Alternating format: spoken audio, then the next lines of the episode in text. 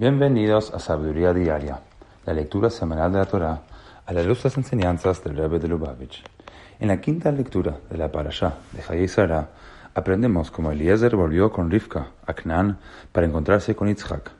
Después que Yitzhak y Rivka se casaron, Rivka asumió el lugar de Sara como la matriarca de la familia. Como dice el versículo, vieja Yitzhak a. Isaac llevó a Rivka a la tienda de su madre Sara.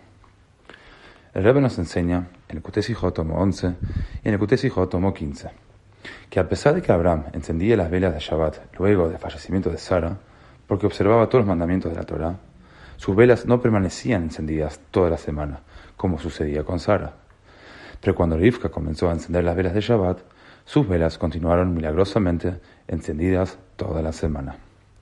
Esto demuestra la capacidad única de las mujeres y niñas judías, quienes son todas hijas de Sara y Rivka, para influenciar el carácter espiritual del hogar, iluminándolo con la santidad del Shabbat a lo largo de la semana siguiente. A pesar de que la iluminación provista por sus velas puede ser visible físicamente durante un tiempo limitado, su iluminación espiritual continúa a lo largo de toda la semana.